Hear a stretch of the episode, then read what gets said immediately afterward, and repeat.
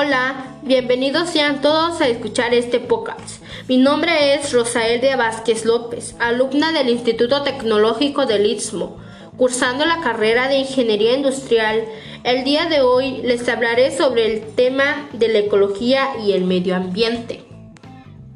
Como todos sabemos, la ecología es la ciencia que se estudia a los seres vivos con su medio ambiente el medio ambiente está conformada por factores bióticos y abióticos como elementos fundamentales para la humanidad. Es necesario una disciplina o ciencia que estudie las diferentes características de una biodiversidad y del medio ambiente. Por esta razón, surge la ecología como una ciencia multidisciplinaria muy importante para el planeta, la naturaleza y el medio ambiente. La ecología estudia la relación entre los factores bióticos como bacterias, microorganismos, animales, plantas, sociedad, entre otros, y factores abióticos como el sol, el viento, el clima, la temperatura, la luz, la energía, el agua, el aire, el calor y otros aspectos físicos del ambiente. Asimismo, las interacciones entre la humanidad y su entorno ambiental. También les hablaré sobre la importancia de cuidar la ecología y el medio ambiente. Sin medio ambiente limpio no hay vida. Mientras más se contamine, más especies irán perdiendo su hábitat natural. ¿Por qué es necesario cuidar la ecología?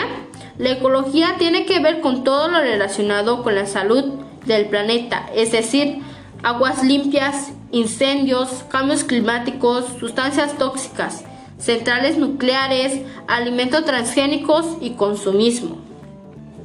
Es muy importante cuidar nuestro ambiente, nuestro mundo, para mejorar nuestro presente, nuestra vida, nuestro futuro y nuestros descendientes. También personalmente es muy triste por causa de la contaminación global se hayan perdido tantas especies animales y parte de territorio a nivel mundial.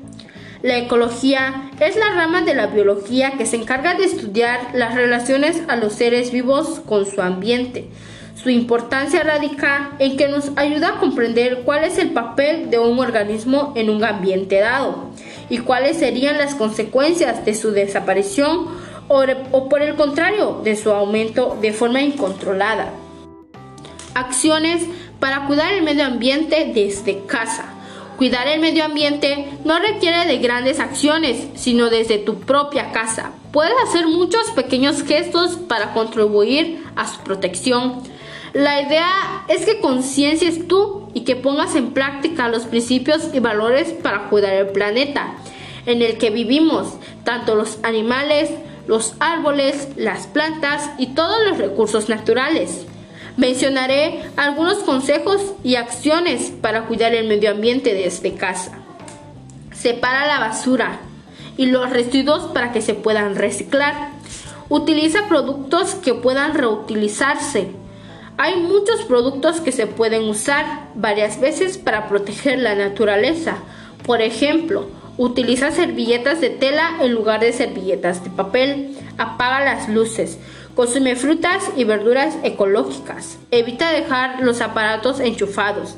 Cierra los grifos correctamente.